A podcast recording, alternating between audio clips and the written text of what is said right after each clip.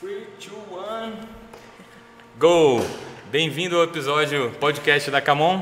No episódio de hoje a gente vai ter uma convidada especial, a Amy, e ela vai explicar aí o que a gente vai falar hoje aqui no podcast da Camon. Bem-vinda, Amy. Obrigada. Hoje no podcast, então, aproveitando, né, um trabalho da, da faculdade, mas é bem voltado para empreendedorismo e eu precisei encontrar o empreendedor de Brasília que vive o negócio. Então, nada melhor do que o Adriano, porque já conheço aí, já tem uns dois anos, né, 2017, ali que a gente se conheceu, e sei o quanto que você adora isso aqui, vive isso aqui, então acho que não teria opção melhor aí para me ajudar aí nessa entrega. Show, legal. Fico feliz aí de ouvir isso. Então, para quem para quem está ouvindo aí, eu conheci a Amy em 2017, existe uma organização chamada IESEC, uma organização é, não governamental aí que está no mundo inteiro. Quantos países?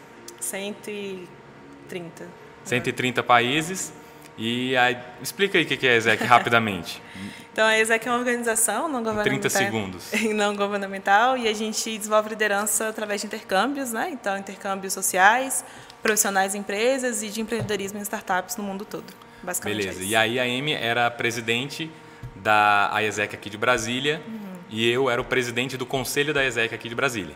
Então foi assim que a gente se conheceu. Então beleza, Amy, vamos lá. Vamos lá. O que, que você quer saber hoje aí? Então hoje o podcast é muito mais voltado para essa parte de empreendedorismo no Brasil, em Brasília, né? o que é ser um empreendedor em Brasília, inovação e como é que foi para você esse processo empreendedor. Né? Então a gente fala muito sobre quando o empreendedor, quando a pessoa ela tem aquele start de tá, o que, que eu estou fazendo ou o que que hoje eu não estou gostando do que eu estou fazendo e como que eu consigo melhorar cria um negócio, tem uma ideia, então é basicamente um bate-papo com relação a isso. E aí, é, para a gente começar, a gente sabe que o mundo vem passando por muitas transformações, principalmente é, tecnológicas e ideias muito relevantes do século XX. E a gente sabe que hoje o processo empreendedor ele vem transformando muito o mundo como um todo. Então, ideias novas, pessoas com é, indagações diferentes, pessoas com incômodos diferentes que transformam em uma ideia. E aí, é, uma vez que os empreendedores são vistos como os revolucionários, né, para uma ideia assim, eu queria entender como é que foi o seu processo empreendedor. Como que você decidiu abrir um CrossFit? Foi realmente essa ideia inicial? Como é que foi esse processo para você? Ah, show, beleza. É, desde que eu estava, desde criança assim, meu em casa eu tinha computador em casa, né? E eu gostava de brincar no computador e tudo mais. Com 12 anos, 11, 11 anos, eu comecei a aprender a programar uhum. em casa. Isso em 96, tinha uns livros de programação do meu pai em casa. E eu gostava muito de computador. E aí, quando eu fui fazer vestibular, é, eu fiz vestibular para computação. E apesar de estar em Brasília, tem essa coisa de querer né, muita pressão para ser funcionário público e tal meus pais né, incentivando, perguntando para fazer concurso público, né, que é uma coisa que tem uma remuneração boa, tem uma estabilidade de emprego muito boa, mas eu não me via de forma nenhuma, é, de jeito nenhum, não, não, nada me atraía no serviço público a não ser a estabilidade uhum. e talvez um bom salário, assim, né?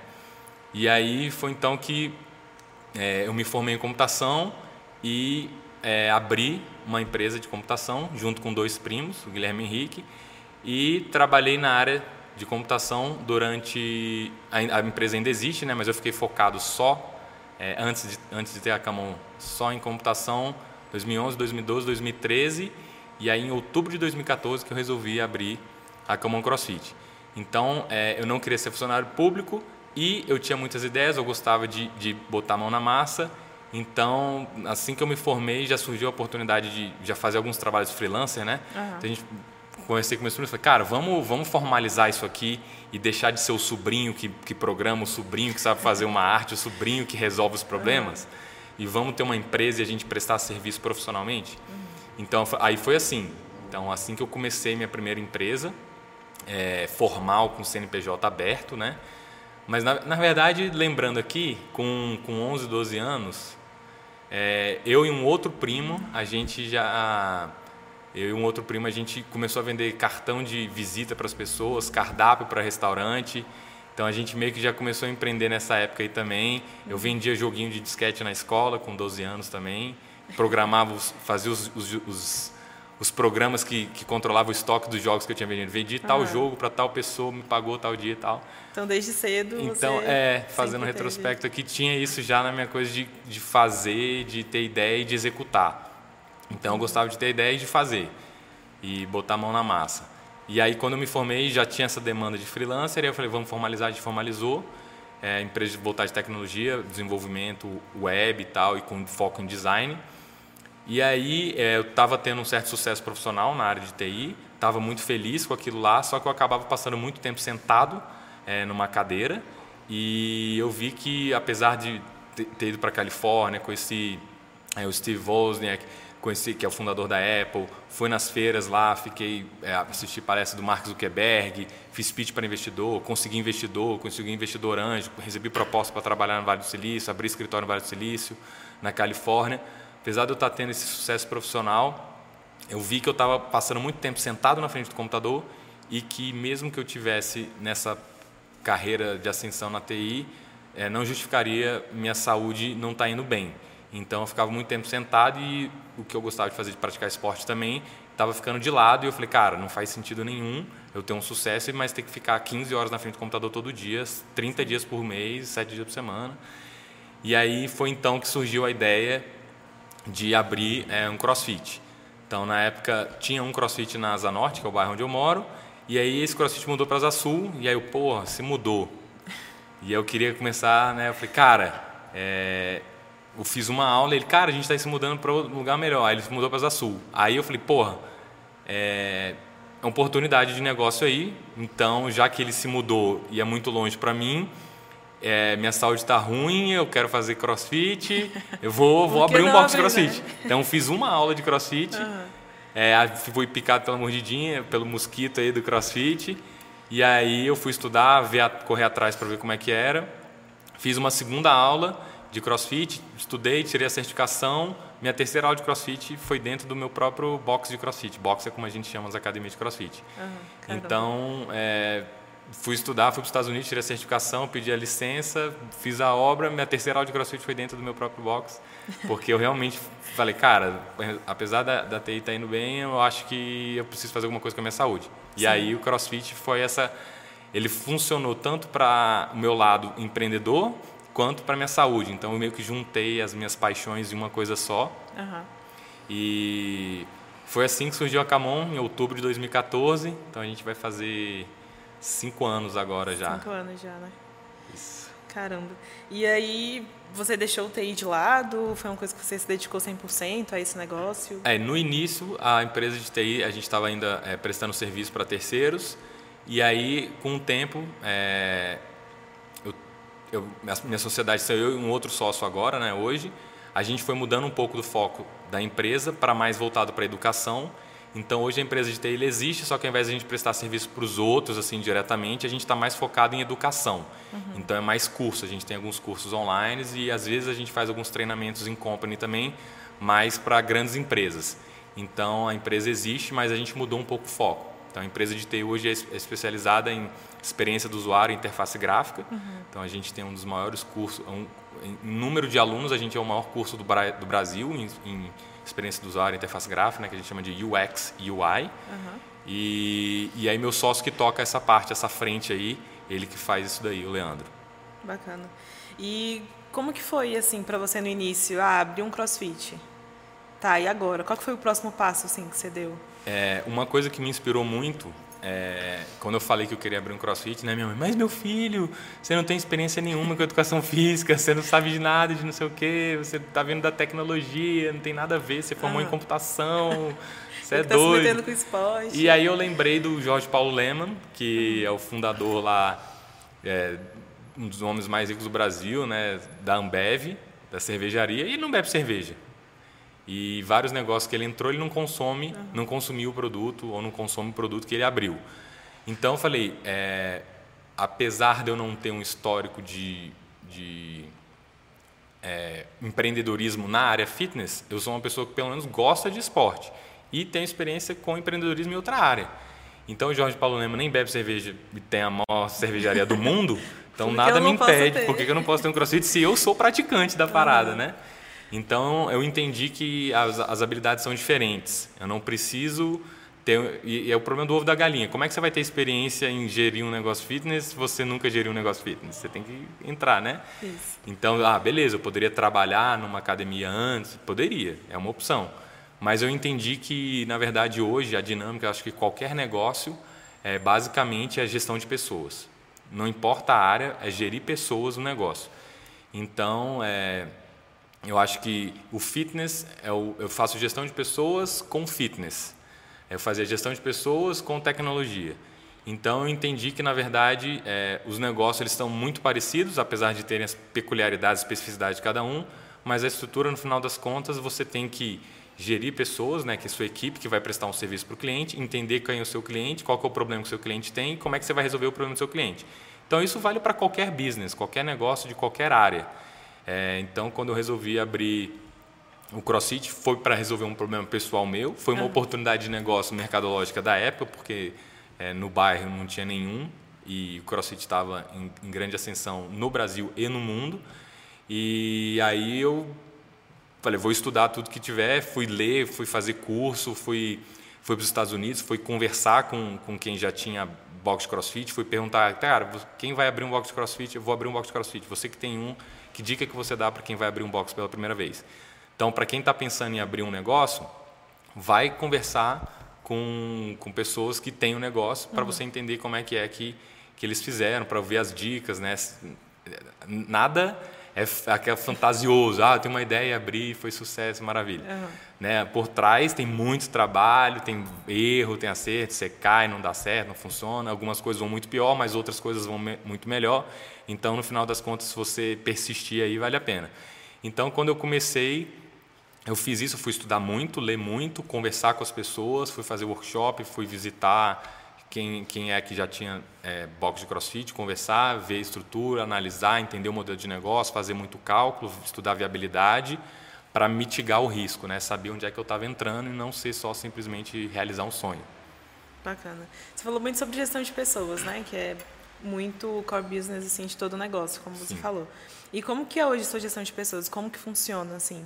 É, eu vi que você participou da aula de um coach seu. Então, como que funciona isso? Você participa de todas as aulas? Você ainda dá alguma aula? Como que funciona essa dinâmica? Tá, é a, a gestão de pessoas aqui na Camon, então a, a, a, equipe maior que a gente tem são de professores, né? A gente tem seis professores, uhum. a gente tem duas pessoas na recepção, a gente tem uma pessoa é, limpeza e cuidados gerais e a gente tem uma pessoa para o apoio administrativo. Então, essa é que é o quadro de pessoal da Camon e tem eu que faço gestão mais estratégica. Hoje eu estou mais no estratégico, antigamente eu fazia mais o administrativo também, participava um pouco mais da operação, hoje eu estou mais na estratégica, mas ainda assim tem uma participação operacional também. É, primeira coisa, assim, é o alinhamento da visão da empresa com todo mundo.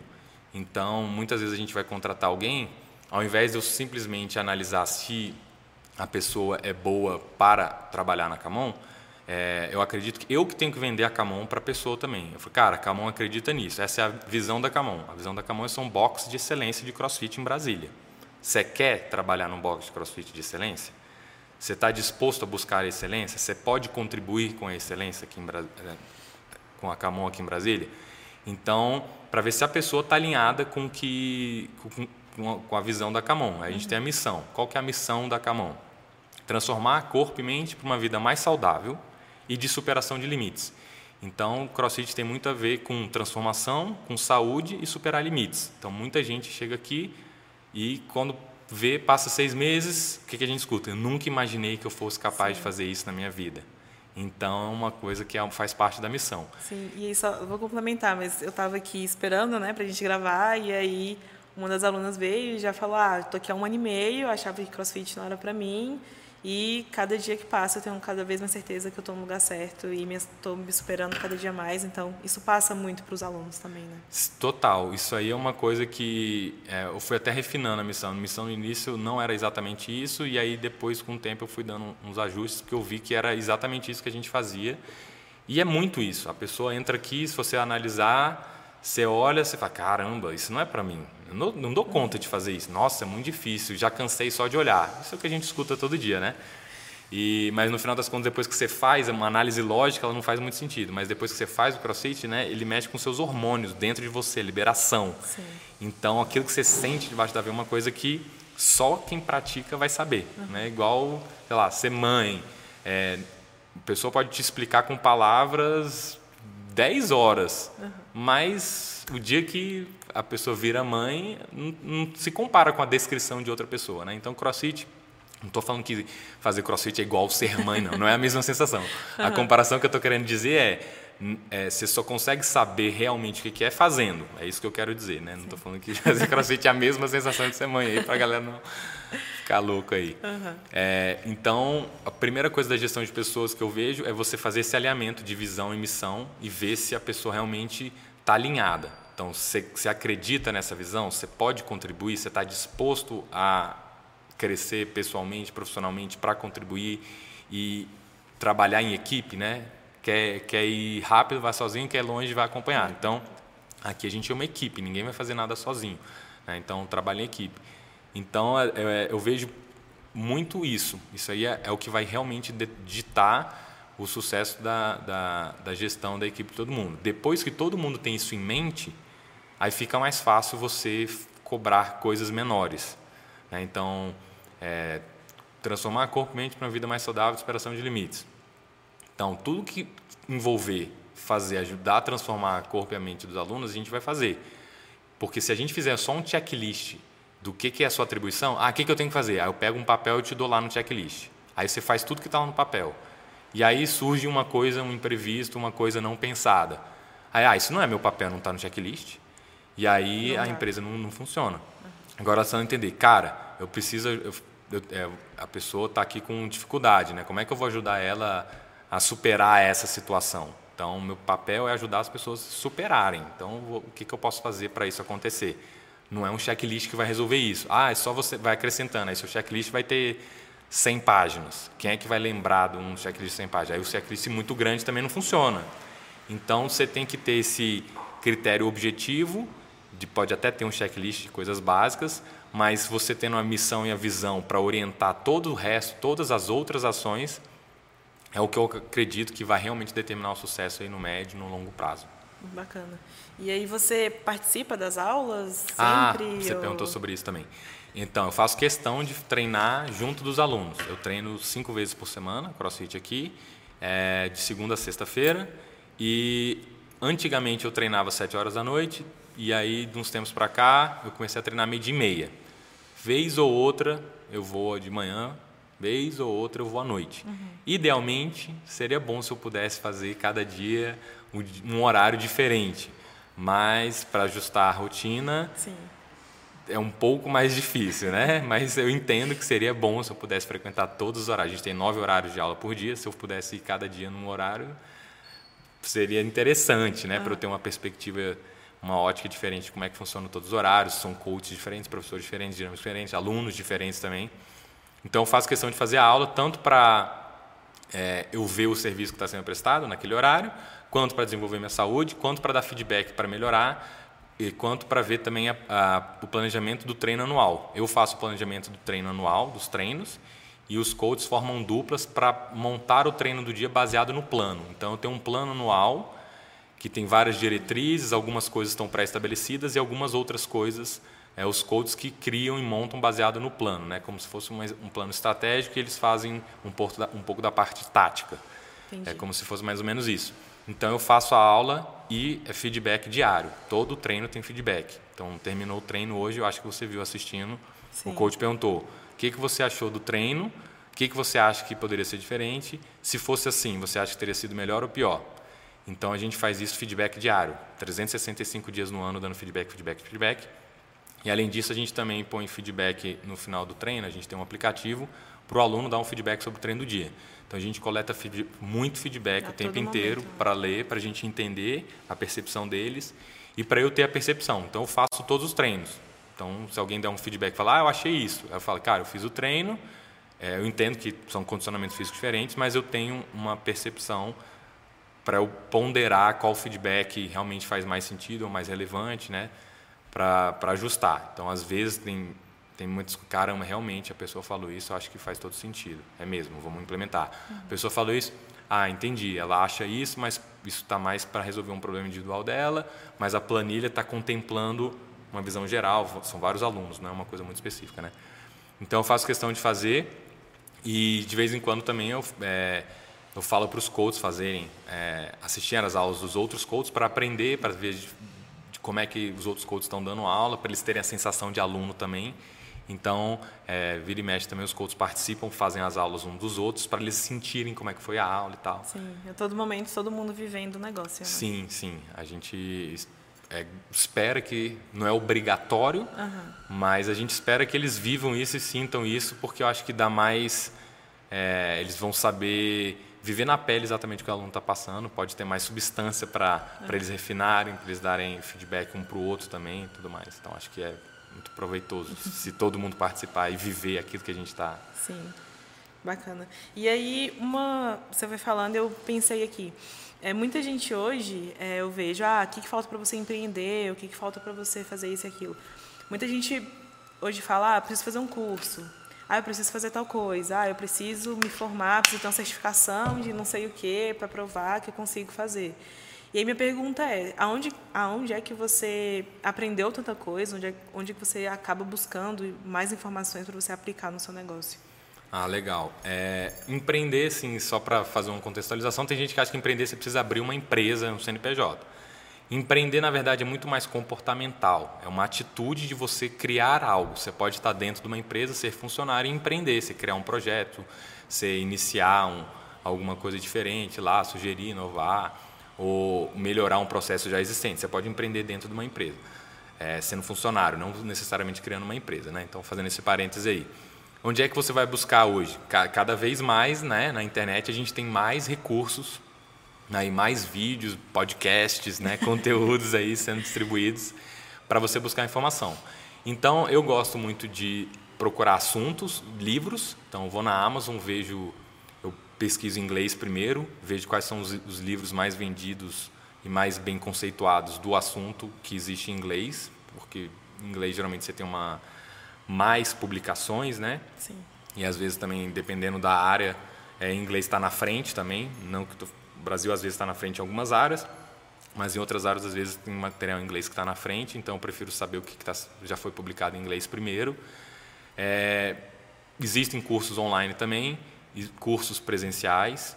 Então, é, abrir um bloco de crossfit. Quando eu fui pesquisar, eu fui ver livros de, de crossfit que existiam. Na época tinha um lá, que eu li. É, cursos, eu fui ver cursos que tinham fora, fiz cursos fora, fiz cursos aqui em Brasília também. Por sorte, aqui em Brasília teve veio alguns workshops dos melhores do mundo, então tive a oportunidade. É, e cursos online também. Então, livros cursos online, cursos presenciais e jogar no Google exatamente a dúvida que você tiver, né? Como abrir um box de CrossFit? Joga lá no Google. Vai na Amazon, pesquisa livros de CrossFit, livros de gestão, livros de gestão de pessoas, é, como começar um negócio do zero. E uma dica que eu dou assim é: você não precisa de nada, tudo que você precisa para começar você já tem hoje. Né? Então eu gosto de falar assim, né? Comece onde você está, use o que você tem, faça o que você pode. Se você ficar esperando a condição ideal, o recurso ideal, o conhecimento ideal, o curso ideal, a formação ideal, você vai gastar muito tempo. Se você começar hoje do jeito que você está e, e, for aprendendo de pouquinho em pouquinho, eu acredito que você já sai da inércia e aí você vai vendo aquilo que você, você vai sentindo aquilo que você precisa mais, porque às vezes você, você acha que é uma coisa e aí fica e esperando, é ah, o curso só vai ter semestre que vem. Aí você fica seis meses esperando. Aí quando é aquilo, ah, não era o que eu imaginava. Perdeu. Perdeu seis. Não que perdeu, né? Mas você poderia ter começado seis meses antes. Né? Você poderia ter acelerado mais o processo. É, então eu gosto muito dessa frase, né? Então, por exemplo, hoje, torci meu pé ontem na escola brincando com meu filho. Ah, não vou treinar, torci o pé, vou esperar melhorar. Não. O que treino que eu posso fazer com o pé torcido? Então, treinei hoje com o pé torcido. Então, eu fiz o que eu podia com o que eu tinha hoje, né? Então, é, sempre dá para você fazer alguma coisa, independente do, da falta de recurso que você tem, né? Tem até um filme, um filme bem legal é, no Netflix, o cara cria um poço de água lá no interior da África, não sei o quê. Ah, sim. Sabe qual é? Sei, esqueci o nome, mas eu já vi. Porra, qual É que é os recursos quais os recursos que ele tem? Quase nenhum. E o cara fez um moinho de água lá, que o pessoal até Exato. questiona. Porra, será que é possível? É tão pouco recurso que o cara tinha que as pessoas duvidam que é real. Caraca, será mesmo que o cara fez aquilo? Então eu acredito muito nisso. É, ficar esperando a condição ideal não vai existir. Não, não tem a condição ideal. É muito improvável que isso aconteça. E até ela acontecer pode ser que demore. E tempo hoje, para mim, é um recurso escasso. Então, quanto menos tempo você desperdiçar, melhor, né? Bacana. E aí, é, recentemente, eu vi no seu Instagram que você foi escolhido, né, para me corrija se eu estiver errado, tá? Aham. A revisão técnica do Canvas Model, né? Então, você pode falar um pouquinho pra gente do que que é, do que se trata? Ah, legal. É, em 2016, 2016, acho que foi 2016, eu fui para a Alemanha fazer uma certificação de um livro que chama Business Model U, que é da série Business Model Generation. Business Model Generation é um livro que ensina, que difundiu pelo mundo o Business Model Canvas, né? Do autor Alex e o sobrenome lá, Osterwalder e o Yves Pigner, não sei como é que pronuncia o sobrenome dele. Eles criaram esse livro, foi um best-seller no mundo todo, e aí teve um segundo livro da série, Business Model U, que é o canvas para você desenhar o modelo de negócio pessoal da pessoa e não do negócio. E aí eu tirei essa certificação na Alemanha e em paralelo a isso, o, o autor do Business Model U estava desenvolvendo o Business Model for Teams, que é como é que você alinha o Business Model U da pessoa com o Business Model Canvas, né? E você junta pessoas, equipes dentro do modelo de negócio. E aí eu passei, eh, entrei nessa comunidade do livro e contribuía muito com o livro, escrevi até um, um capítulo lá, depois a editora retirou, né? Mas eu contribuí bastante com o livro e o autor, eu conheci ele pessoalmente lá na Alemanha e aí ele eh, gostou muito das minhas contribuições, me citou no- no- na contribuição do livro Business Model for Teams como um dos maiores contribuidores. E aí quando o livro saiu no Brasil para ser em português, é, ele foi traduzido por um tradutor de livros e aí o autor pediu para a editora no Brasil passar pela minha revisão. Ele falou: "Ó, eu conheci um Adriano aí e tal, ele é brasileiro, queria que ele fizesse a revisão". E aí eu fiz a revisão do Business for Teams. E aí eu submeti, foi- fiz a revisão lá para a editora do Business for Teams. Aí agora a editora está saindo outro livro, é, que é das, mais ou menos seguindo a série, que é Testing Business Ideas. Não, é- não necessariamente é um livro, é- é uma série de livros, mas não necessariamente é um sequência do outro, né? Pode ser lido, lido em ordens alternadas aí. Que é Testing Business Ideas. Aí a editora entrou em contato comigo e falou: nós queremos manter o mesmo padrão da série de livros, de conceitual, de terminologia. A gente gostaria que fosse você. E, e aí eles me procuraram porque surgiu essa oportunidade aí. E a outra coisa que aconteceu também, quando eu fiz a revisão do Business Model for Teams, é, eu criei uma nova forma de revisar livros. Eles falaram, ah, revisa sim. Aí tinha que escrever uns manuscritos e tudo mais. E aí eu fiz um novo formato lá, né, usando o Google Drive e tal, modifiquei a forma e mandei para eles de modelagem. E aí eles gostaram muito também. A editora, nossa, a gente vai adotar agora o seu sistema, a forma como é que você fez para revisar livro, a gente vai difundir aqui na editora. Tanto é que agora, quando eles me convidaram, eles mandaram o modelo de revisão. Que eles, Com o seu modelo. é, falou, ó, usa esse modelo aqui. Eu falei, pô, eu que criei esse modelo. então Bacana. teve essa, essa história aí por trás. Poxa, bacana. E aí, ainda falando sobre empreendedorismo, né? Uma das coisas que a gente vê muito, assim, principalmente falando um pouquinho mais da matéria, assim, né, do- da contribuição, é, a gente fala muito sobre empreendedor e administrador. E um dos, ques- um dos questionamentos né, que se tem, o pessoal fala, ah, então o que, que é melhor? Eu ser empreendedor ou ser administrador? Ah, administrador não é muito bacana eu ser, porque é aquela pessoa que não sabe é, trabalhar em time, é uma pessoa que trabalha mais sozinha. Como é que você vê essa, essa diferença assim, de empreendedor para administrador hoje? É, é, realmente são perfis diferentes, né? eu acho que não é um que é melhor ou pior, depende de, realmente do seu perfil.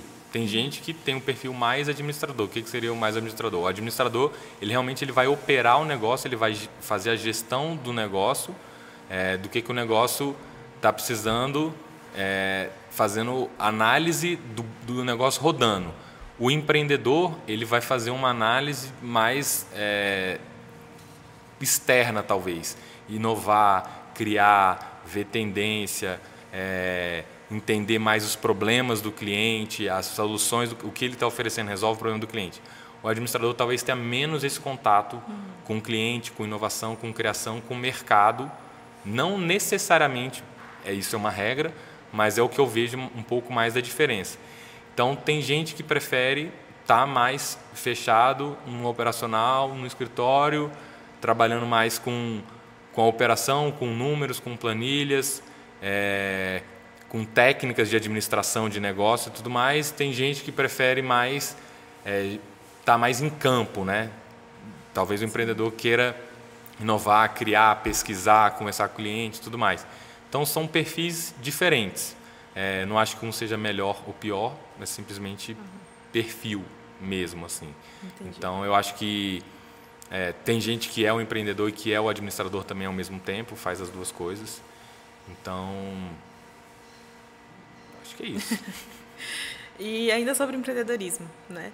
É, você citou muito os Estados Unidos, né? E hoje é uma referência com relação ao empreendedor, porque impacta diretamente na economia. E aí, como você vê hoje o empreendedorismo no Brasil? Né? A gente sabe que já existiram e existem políticas hoje, mas como que você, como empreendedor que vive isso, né? Como que o empreendedorismo, como você vê o empreendedorismo hoje no Brasil? E já responde aí para gente como é a questão do empreendedor em Brasília, especificamente. Entendi. É, o Brasil, eu acho que ele está caminhando para melhorar aos poucos, uhum. né? É, a gente teve alguns avanços aí, né? Quando foi criado o Simples, já foi uma leve melhor, apesar de que eu achar que o simples não é tão simples quanto poderia. Já tentaram simplificar mais um pouquinho, está caminhando, está dando uma, uma simplificada um pouquinho melhor ainda, mas ainda assim eu acho que poderia ser mais simples. Né? Tem, ainda existem muitas faixas, muitas alíquotas, muitos anexos, é, muitas variáveis, condições, que não é simples para um pequeno empreendedor. Né? São muitos termos que até para quem é contador e trabalha só com isso, é difícil, imagina para o cara que não é da área de contabilidade. Então, acho que tem esses desafios aí. É, em relação também à burocracia no Brasil, né? A gente já está dando uma evoluída. Então, para abrir um CNPJ antigamente demorava meses. Hoje em dia você, você consegue abrir um CNPJ já em um, dois dias. Hoje já é talvez dependendo aí do, do estado que você tiver, da sorte aí do, do dia da semana que você tiver, do humor da, da galera lá, você sai até em 24 horas. Então já foi um avanço em relação muito a você grande. abrir um próximo negócio muito grande. É, regras trabalhistas, né? Isso aqui no Brasil ainda eu acho que a gente está é, muito atrasado. Mas eu entendo que o Brasil, né, país de, aquela, é o clichêzão, país de dimensões continentais. Então as leis são feitas para proteger os 200 milhões de habitantes. Então, a lei trabalhista é para impedir exploração do empregador para o empregado. Tem várias questões para proteger a massa de 200 milhões de pessoas. Porém, isso acaba impedindo um pouco as empresas que precisam de mais velocidade, de inovação, de regras diferentes, de modelos diferentes. Então teve a reforma aí, deu uma leve melhorada em algumas coisas, questões de férias e tudo mais, contratos de trabalho e tudo mais, mas ainda assim, para você gerar uma empresa ágil, rápida, inovadora, criativa, é, ainda assim é muito atrasado. Eu entendo porque é o atraso, mas isso é um problema. Então, para proteger algumas pessoas, milhões de pessoas, não são poucas pessoas, isso impacta no desenvolvimento. Né? Por que, que uma, o Brasil, tipo o Facebook, por que, que não tem um Facebook no Brasil? Não tem como ter um Facebook no Brasil porque as regras brasileiras elas travam muito a burocracia, a forma como é feita impede com que uma empresa consiga crescer e ter as políticas de trabalho como são feitas lá, né? Tipo, empresas têm regra, você cria suas próprias férias. Então, o cara tem, lá nos Estados Unidos tem empresa que você é liberdade, você cria, você tira férias quando você quiser, quantos dias você quiser, se não quiser tirar, não tira, se quiser tirar seis meses, você tira então, tem várias questões de, é, envolvidas em relação a isso. Então, eu acredito que está caminhando, apesar de ser lento, está caminhando, está melhorando um pouquinho. É, então, o cenário brasileiro é isso. É muito difícil, é muito concorrido, tem que fazer conta na ponta do lápis. tem que ficar ligado o tempo inteiro, custa muito caro, é, tem muitos custos ocultos que, se você não ficar ligado, surgem, principalmente trabalhistas. Né? Então, se você estabelece, ah, vou te pagar é, mil reais, o cara não custa mil reais, o cara não recebe mil reais e não custa mil reais para a empresa. Para a empresa vai custar às vezes dois mil reais quase o custo no bolso do, do cara que está te contratando e a pessoa não vai receber os mil reais porque também vai descontar um pouquinho lá. Então é, tem muito isso que às vezes o cara não se planeja e isso quebra muita empresa. Contrato de CNPJ também quando surgiu o Eireli, né, você poder ter uma empresa sem precisar ter sócio, já foi um avanço. Uhum. Antigamente o cara era obrigado a ter sócio. Pô, eu não quero ter sócio, eu sou obrigado a ter sócio. Uhum. Aí o cara fazia um monte de sociedade forçada porque a lei obrigava, e isso destruía vários negócios. O cara fazia sociedade com um cara que não queria. Tipo, não, você é obrigado a casar. Porra, não quero casar, mas você é obrigado a casar. E casa porque é obrigado, né, e tal. Sim. E aí empreender em Brasília, isso reflete também Brasília, porque no, no, Brasil é quase tudo a mesma coisa, né? muda de algum estado ou outro algum, alguns tipos de impostos e tal. Mas basicamente o cenário em qualquer lugar do Brasil é muito semelhante em relação a isso. É, e em Brasília, é, em 2012, teve uma cena de startup muito forte que estava surgindo em 2011, 2012, é, que a gente até fez uma missão técnica, foi para o Vale do Silício, que foi quando tive a oportunidade de visitar várias empresas lá, né? Google, YouTube, Twitter, Evernote, tudo mais. Teve uma cena de startups, foi, era incrível, foi muito legal, teve um movimento. Na época a gente até cofundou, é, eu fui um dos cofundadores da Associação de Startups, as TEPs, do Brasil, que ela existe ainda até hoje, eu só não, não, faço parte mais do conselho. Então teve essa cena muito forte, aí te, teve muitos hackathons, teve muitos é, startup weekends, né? É, oportunidades de você conhecer pessoas, ter, testar ideias, formar equipes, botar o negócio para rodar, até vender lá. Então teve esse agito aí muito grande, muito forte, foi bem legal. Acho que Brasília a gente estava na crista da onda de startups. É, depois que eu abri a Cama em 2014, eu fui me distanciando aos poucos, participando de menos eventos de startups, fiz algumas mentorias para alguns eventos de startups ainda, Startup Weekend, Startup Next, alguns outros eventos startups. E era uma cena muito forte. Hoje eu acho que, eu não sei se é porque eu estou por fora ou se deu uma diminuída. Uhum. Aí tinha a época de aceleradoras também, agora tem aceleradoras também aqui em Brasília. Na época estava construindo, aí abriu, fechou. Então não sei exatamente hoje se está mais forte, se está menos forte, ou se é porque eu estou um, um, pouco menos presente nos eventos. Mas ainda existe. Então acho que empreender em Brasília é, é muito bom, tem muitas oportunidades. Eu conheço muita gente, muito empreendedor bom aqui de Brasília. É uma comunidade é, muito legal, a galera é muito aberta, troca muita ideia. E eu me sinto assim, acho que é, é um, é um eu acho que eu me sinto tenho uma sorte de estar em Brasília e de, de poder empreender em Brasília e conhecer muitas pessoas é, boas aqui de Brasília, empreendedores de sucesso, tanto na área de startup quanto em áreas não tão de startup assim, trocar ideia e tudo mais.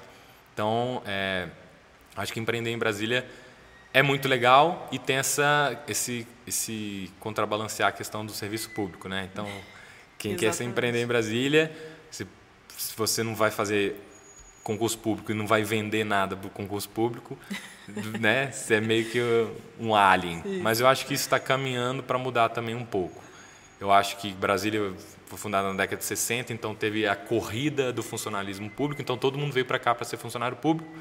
Então, é, né, os, os, os, pais da geração que estão empreendendo hoje, quem está formando hoje, os pais, os avós de quem está formando hoje, vieram para cá para ser funcionário público, principalmente mas também veio uma galera que tem esse espírito de aventureiro de sair de uma cidade para outra. Então acaba que tem esse espírito aventureiro de ser empreendedor. Tem gente de vários estados, né? Então tem uma, uma mistura, é muito eclético, tem gente do Brasil inteiro tal. Então isso acaba sendo um, uma característica de, de, empreendedor também. O cara que se muda de uma cidade para tentar a vida em outra já tem uma certa coragem, um certo é, perfil de, de, se arriscar. Né? Empreendedor ele se arrisca, riscos controlados e tal. Então acho que Brasília tem essa característica e está mudando. Né? Então essa questão de ser funcionário público tá acho que cada vez menos as pessoas estão empreendendo cada vez mais assim e eu acho que Brasília é um bom lugar para se empreender bacana e você como empreendedor é, você está satisfeito hoje com o que você tem você acha que tipo assim ah, é esse o meu negócio e vou me aprimorar cada vez mais nisso aqui. O que, que, que você sente assim Eu estou muito feliz com, com o meu negócio, mas é, satisfeito é relativo, né? Eu estou satisfeito, mas eu não quero parar. Então, estou sempre buscando melhorar a qualidade do meu serviço e prestar uma qualidade de serviço boa para mais gente. Uhum. Então, hoje na Camon a gente tem uma, um limite físico de número de alunos. Então, a gente consegue colocar mais alguns poucos alunos, mas é, fisicamente é, tem um, um limite. Então hoje eu estou explorando bastante assim, juntar um pouco do físico com online, poder atender mais pessoas online também. Então estou explorando bastante essa parte agora. É, e principalmente hoje marketing digital é uma tendência muito forte, então eu tenho usado marketing digital para atender as pessoas aqui dentro também. E é, existe muitas demandas. Eu, aqui na Camões tem um programa de transformação chama K3, e quando eu lanço esse programa, pessoas de outras cidades, de outros boxes ou de outros bairros que moram longe perguntam se elas podem participar remotamente. Então, nas turmas que eu fiz até hoje, não, não, não houve essa possibilidade. Mas já existe uma demanda e é uma coisa que eu quero. Então, uma, em breve eu quero juntar essas duas coisas aí para prestar um serviço cada vez melhor e atender cada vez mais pessoas. Como fisicamente aqui eu tenho um número X e do lado aqui não dá para eu expandir mais, né, onde eu estou, a não ser que eu mudar de endereço, mas isso aí também eu não quero fazer isso agora. É, e também, talvez, mais para frente, eu acho que também não. Então, eu queria crescer realmente online. É uma coisa que eu quero fazer online. E então isso é o projeto que eu tenho com a Camon. E aí com a Camon tem essa, eu tenho essa frente de programa de transformação, tem os, os, o CrossFit tradicional, então o programa de transformação será uma, uma frente online. E eu também tenho um curso para formação de coaches. Então, pessoas que estão na área de, de educação física e, e, querem saber mais sobre cross, como é que pode dar aula em cross, como é que funciona o treinamento funcional, alta intensidade, constantemente variado, eu tenho um curso online de formação de coaches. Então, essa é uma outra frente também que eu adotei. Quis, por que, que eu criei isso? Na verdade, eu tinha documentado, criado tudo isso é, para formar os meus coaches. Era um, um programa de treinamento para os meus coaches. E aí eu falei, caraca, eu documentei tanto, eu criei tanto conteúdo para formar a minha própria equipe, por que não aproveitar esse ativo que eu já tenho, que deu muito trabalho, tem cinco anos que eu desenvolvo o documento e crio planilha e todo dia alimento e dou feedback e os coaches me dão feedback, eu vou lá, é um documento vivo, né? Falei, cara, eu preciso é, aproveitar esse recurso, esse ativo aí, tem demanda, as pessoas perguntam, querem saber como é que funciona. Então eu criei esse curso também e já criei também em parceria aqui é, com a coach, tanto a formação de coach de excelência como parceria com o coach aqui. A gente lançou um outro também para é, treinar atletas, então aprenderem os movimentos mais complexos do CrossFit. A gente montou isso também, então tem essa frente online aí. E também tem a parte de consultoria de negócio para quem quer abrir box. Então, Várias frentes aí, né? É, são frentes, mas tudo um satélite do principal, é CrossFit. Aí Isso. tem CrossFit para aluno, CrossFit para professor, CrossFit para quem quer abrir CrossFit ou gerir um box de CrossFit já existente. Então tem essas frentes aí, que acaba que um é sinergia do outro e tudo mais, e é uma forma de eu conseguir ir além do espaço físico. Então o espaço físico é limitado, e como é que eu posso crescer além do físico, né? Então tem essas três frentes aí, e tem mais uma nova aí, recente, que é onde a gente está gravando esse podcast aqui agora. Exatamente. Que é o Nitrogênio Café que aí era uma coisa também que eu odiava café, não gostava de beber café, achava café amargo, ácido, me passava mal, dava azia. vontade de ir no banheiro, azia, nunca gostei de café, até que eu provei café especial e aí eu, putz, agora eu entendi, isso aqui é café. E aí surgiu essa oportunidade também de negócios, eu convidei um aluno meu que eu vi que tinha tinha a ver com o negócio para abrir, para ser meu sócio. Então a gente está gravando esse podcast aqui na cafeteria que eu vou abrir em breve. Isso. Bacana. E aí, nitrogênio, café, já né, passando para essa parte aí desse outro negócio que você tem. Como assim, né? Por quê? Como que surgiu essa ideia também? Pois é.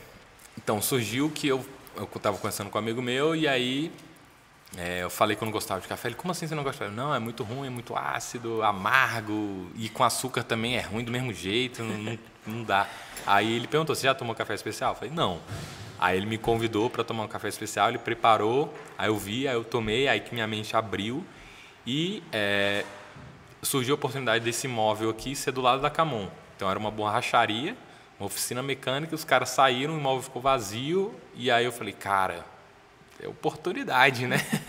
tá aqui do meu lado. E Exato. eu falei, cara, eu vou abrir, então acho que eu. É... E outra coisa também, eu não gostava de café, eu não gosto de café quente. Uhum. Então eu prefiro café gelado. Né? Brasília é muito quente, eu sinto muito calor. Eu falei, cara, eu quero uma coisa para me refrescar. Né? Então eu quero ter o benefício da cafeína, e mas eu quero que seja refrescante. Estou no calor, tomar um café quente, porra, ficar mais calor ainda. E aí eu descobri o café gelado. E aí, oportunidade de mercado, eu vi e falei, cara, existem lugares que vendem café gelado, mas eles fazem café quente e jogam gelo. Isso é uma forma de fazer café gelado. E existe uma outra forma que é a extração a frio. O café não entra em contato com água quente nunca. Ele fica lá 20 horas ou mais em contato com a água é, que não é quente, né? Uhum. temperatura ambiente. Aí você põe a temperatura ambiente, põe na geladeira, isso é uma forma. E aí ele fica 20 horas na geladeira sendo extraído. E aí isso dá, dá uma, uma um sensorial diferente, né? então ele não tem um amargor, ele é mais doce, tem um corpo diferente, né? a forma como você bebe o café é diferente. E eu gosto muito mais e é refrescante. E aí eu vi, eu falei, caramba, oportunidade de negócio, então eu vou abrir uma cafeteria de café especial focada nesse tipo de café gelado extraído a frio, que eu chamo, chamo de cold brew. E existe outra coisa que é o nitrogênio ainda. Se você adiciona gás nitrogênio dentro do cold brew, ele, a gente chama de nitro coffee. Você vai ter o cold brew com uma espuma, uma textura, assim, uma crema que também que fica como se fosse uma cerveja, né? O aspecto da cerveja Guinness também. O pessoal é, compara muito com a cerveja Guinness. Então ele fica aparecendo visualmente e essa textura também tem isso. E eu vi que aqui em Brasília tinha um lugar que, que servia mas não era uma coisa muito da especialidade da casa, assim, como frente do negócio. Eu falei, cara, vamos ser especialista nisso. Então, vamos ser especialista em cold brew e com nitrogênio. E aí eu vi que era uma oportunidade e, eu, de novo, era uma coisa que eu gostava também. Então, eu falei, eu quero, eu gosto de é, vender e prestar o serviço daquilo que eu consumo, que faz parte da minha rotina, da minha vida, que eu acredito que é uma coisa funcional. Então, é, os negócios que eu criei, tudo que eu criei é, eu sempre penso numa coisa assim, produtiva, funcional, que vai me ajudar na minha vida a viver mais, a viver melhor. Então, teve esse, aspecto aí também pesa muito. Então, tecnologia eu gostava muito, trabalhava a mente e tudo mais, mas estava faltando a parte da saúde. Eu abri o CrossFit, tem a parte da saúde. Aí alimentação tinha esse aspecto do faltava o café quero café, mas não gosto de café amargo, não gosto de café quente, nem que dê azia. Aí eu descobri café especial, cold brew com nitrogênio, foi maravilha. Do lado da Camon CrossFit. Do lado da Camon CrossFit, já não vou gastar com deslocamento, perto Exato. de casa. Unir o máximo de coisas ao mesmo tempo. Né? A gente já está caminhando para o final. E aí, uma pergunta que eu queria fazer, o que é inovação para você? É, Inovação, deixa eu pensar aqui rapidamente, não tem uma frase pronta, né? Eu acho que inovar é você realmente fazer as pessoas perceberem algo que já existe de uma forma diferente ou oferecer algo que ainda talvez não fosse percebido como se não existisse, né? Uhum. Então, você pode inovar em algo que já existe. É, por exemplo, as pessoas antigamente liam livros de papel. É, o cara inovou e agora você lê livro digital. Então isso é uma forma de inovar. Mas você pode inovar em algo, alguma coisa que não existia. Deixa eu ver. É... É, se você fizer um, um, link, quase tudo meio que já existia, né? Mas, Sim, sei lá. melhorada agora. É, acaba que sendo... Porque as coisas têm que cumprir uma função. Então não é o que é, mas é a, qual é a função que aquilo uhum. cumpre.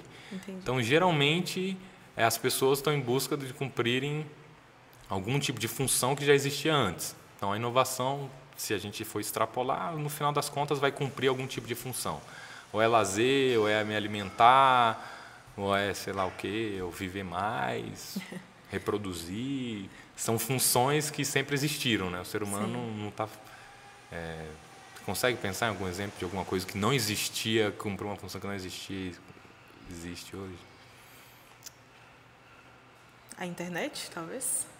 É. O surgimento? Isso, a internet Algo é uma bem... forma de se comunicar. Aí, é, então, é, a inovação, a no final das contas, é uma nova forma Foi de cumprir uma função. Isso, é. Cumprir então, mais É, se a gente fizer uma força, sempre vai cumprir uma função que já existia antes. Entendi. Que eram coisas que já existiam. Então, acho que é isso. E... Pensando rápido aqui. e qual que foi o momento que você acha que a Camon precisou inovar, então? É, quando eu abri, é, eu fazia zero marketing e o negócio crescia, os alunos brotavam, assim, foi bem natural e orgânico. Então era o único da Zanorte. Depois é, abriram vários e a Camon continuou crescendo. E aí hoje a gente tem cinco ou seis boxes na Zanorte, né? Tá abrindo mais um na acho que cinco ou seis, tem que até olhar lá no mapa oficial da CrossFit. Uhum. É, e aí é, eu vi que existia uma certa competitividade e a pessoa precisa me perceber como diferente dos outros. Né? Então eu, eu, falo assim, se aquela coisa, né? É, lute para que te é, procurem por ser o melhor, não o mais barato. Então eu dou uma brincada que é o seguinte: eu não quero ser um crossfit banana. Você vai na feira, chega, quanto é que tá banana prata? R$ reais. Quanto é que tá banana prata? R$ 2,90. Ah, eu vou comprar aqui, é R$ 2,90, ali é R$ reais. Uhum. Se o meu diferencial for preço, não é o modelo de negócio que eu quero. Eu não abri a Camon CrossFit para ser um box mais barato. Eu abri a Camon CrossFit para ser um melhor box de CrossFit, né? Que presta o melhor serviço possível. É, dado o que eu considero como melhor, né? As percepções de melhor são diferentes para as pessoas, né? É, então eu invisto naquilo que gera mais retorno para o aluno é, na minha, no meu ponto de vista e baseado nos feedbacks que eles me, que eles me dão e aí eu faço uma relação custo-benefício e aplico isso. Então, é, quando eu vi que estavam surgindo muitos, eu falei, cara, eu preciso é, fazer algo de diferente para que eles me percebam de diferente. Então a gente já tem uma estrutura muito diferenciada, a gente já tem equipamentos muito diferenciados e tudo mais, mas às vezes a pessoa não sabe disso. Então ela está só olhando o preço.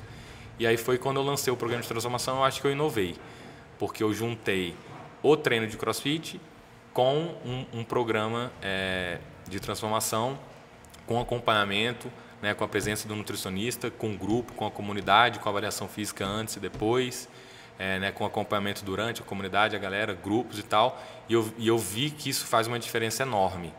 Então. Sim, é, tem até vídeos, né? No, alguns depoimentos, né, depoimentos de pessoas que passaram. É, e isso é sensacional ver os depoimentos Sim. depois, é muito incrível. Então, acho que eu inovei nisso. Então, de novo, eu estou cumprindo a mesma função, que é transformar a vida das pessoas. Só que eu estou transformando a vida das pessoas com um programa de transformação. Tem gente que se inscreve, tem gente que não se inscreve, tem, é o perfil para alguns, não é o perfil para outros. Mas eu acho que isso foi uma, uma coisa recente que eu comecei a fazer em fevereiro desse ano, 2019, e que eu vi que deu muito certo, muito bom e os resultados foram muito positivos, recebi muito feedback positivo. Eu acho que nesse quesito é, eu inovei, eu acho que uma outra coisa que eu inovei também é a forma como a gente planeja os treinos aqui da Camon. Então eu faço um planejamento anual no Google Drive, então aqui tudo é compartilhado no Google Drive, todo mundo tem acesso, todo mundo compartilha, todo mundo contribui com o mesmo documento, então é inteligência coletiva. Inclusive a gente tem aqui na Camon um encontro mensal que chama Inteligência Coletiva da Camon, a gente se reúne e todo mundo contribui para uma ideia, né, com as suas experiências, para uma, desenvolver uma coisa aqui dentro da Camon. Então, isso é uma outra coisa. É, esse planejamento de treino também anual é uma planilha de 5 mil células, porque o CrossFit tem muitos elementos variáveis. Então, como é que eu combino é, flexão, agachamento, levantamento olímpico, corrida, remo, ginástica, andar de cabeça para baixo, argola, jogar a bola para cima, pulo de caixa, é, correr pouco, pouco, médio, longas distâncias como é que combino tudo isso? Então, eu, né, programação lá, fiz uma planilha gigantesca, botei todas as variáveis que eu considero as mais relevantes possíveis e aí é, criei lá um, uma forma da gente combinar todos esses elementos na frequência anual que eu acredito que vai mais dar resultado. Então, quantas vezes no ano eu preciso fazer clean? Então, o ano tem 52 semanas, a gente vai fazer clean 52 vezes no mínimo. Dessas 52 vezes, quantas vezes vai ser carga pesada, quantas vezes vai ser carga moderada, quantas vezes vai ser. Então, tem esse planejamento anual é, com, que tem a inteligência coletiva de seis pessoas fazendo, planejando e dando feedback todo dia. Então, isso é uma coisa que eu acho que eu inovei também, é, que eu considero que é um dos grandes ativos aqui. Bacana. E para a gente finalizar, é, aquela famosa pergunta, né? Então, o que, que você, para as pessoas que pensam em empreender ou que têm aquela ideia, mas o que, você faria, o que, você falaria para elas, para elas começarem, né? Então, qual era a dica assim que você dá para quem está começando agora? Ou quer ou pensa em começar? É, então, vou dar mais de uma dica, né? Primeira é, comece onde você está, use o que você tem, faça o que você pode. Não fique esperando alguma coisa acontecer para você começar. Então, é, primeira coisa é isso. A segunda coisa é, todo negócio, na minha visão, ele deve existir para resolver algum problema. Então, por mais que você tenha uma ideia, você goste de alguma coisa, é, qual é o problema que ele resolve? Qual é a função, né, de novo falando de função, de missão, de visão e tal, qual que é a função que você vai resolver aquele problema? Então, você tem que ver é, por que, que o CrossFit é uma coisa que cresce no mundo inteiro. Porque o mundo hoje está 25%, um quarto da população, hipertensão. Diabetes crescendo no mundo inteiro. Obesidade crescendo pra caramba. O Brasil é tipo é o quinto em população e um dos também top 5 em hipertensão, obesidade, diabetes, várias doenças é, desse tipo. Qual que é? Isso é um problema, né? Porque diminui a expectativa de vida e a qualidade de vida. Qual que é a solução? Atividade física. Então, isso é uma solução, resolve um problema. Então, identificar qual que é o problema que você quer resolver. A partir desse problema, aí tem um milhão de ideias para resolver o problema. Então, você pode resolver o problema é, da hipertensão com atividade física, com alimentação, com informação, com curso, com médico, com exame, com um aparelho que mede pressão, com remédios até, né? Tem várias formas. Então, acho que é isso, é pensar qual é o problema que você resolve e aí depois você vai descobrir como você vai resolver esse problema. Então, e não esperar acontecer nada. Comece com o que você tem, use o que você pode, faça com o que você tem. Né? A forma ideal ou o cenário ideal. É, e qual que é o problema que você quer resolver. E o, pro, o mundo está cheio de problemas. Então, se você acha que o mundo está perfeito, dá uma olhada de novo aí, porque... tem muita coisa para resolver. Tem muita né? coisa para resolver, muita coisa para resolver. E isso é uma, um, um panorama diferente, né? Porque países diferentes têm problemas diferentes. Né? Então, é, o Brasil tem um problema diferente, Brasília tem um problema diferente, São Paulo. Todos podem ter o mesmo, podem ter problemas em comum, mas às vezes um problema mais relevante que o outro. Né? Então, é, calçado é um problema nos Estados Unidos? Não. Mas calçado é um problema no interior de uma vila da África? Sim. Né? E aí, aí tem uma, uma, uma frasinha, o cara fala assim, qual que é um bom lugar para você vender sapato? Onde todo mundo já usa ou onde ninguém usa? Ninguém tem. Você tem que descobrir, você tem que investigar. Por que, que as pessoas não usam? Falta dinheiro, falta informação, falta recurso, falta logística, falta matéria-prima. O que, que é? Aí você tem que descobrir qual que é o problema que esse cara realmente tem, investigar e tal, para resolver esse problema. Bacana. Então é isso. Obrigada. Show. Acho que foi um bate-papo bem bacana. Consegui tirar muita coisa aí, então, obrigado. Show. Valeu, Amy. Obrigado. E a gente fica por aqui hoje.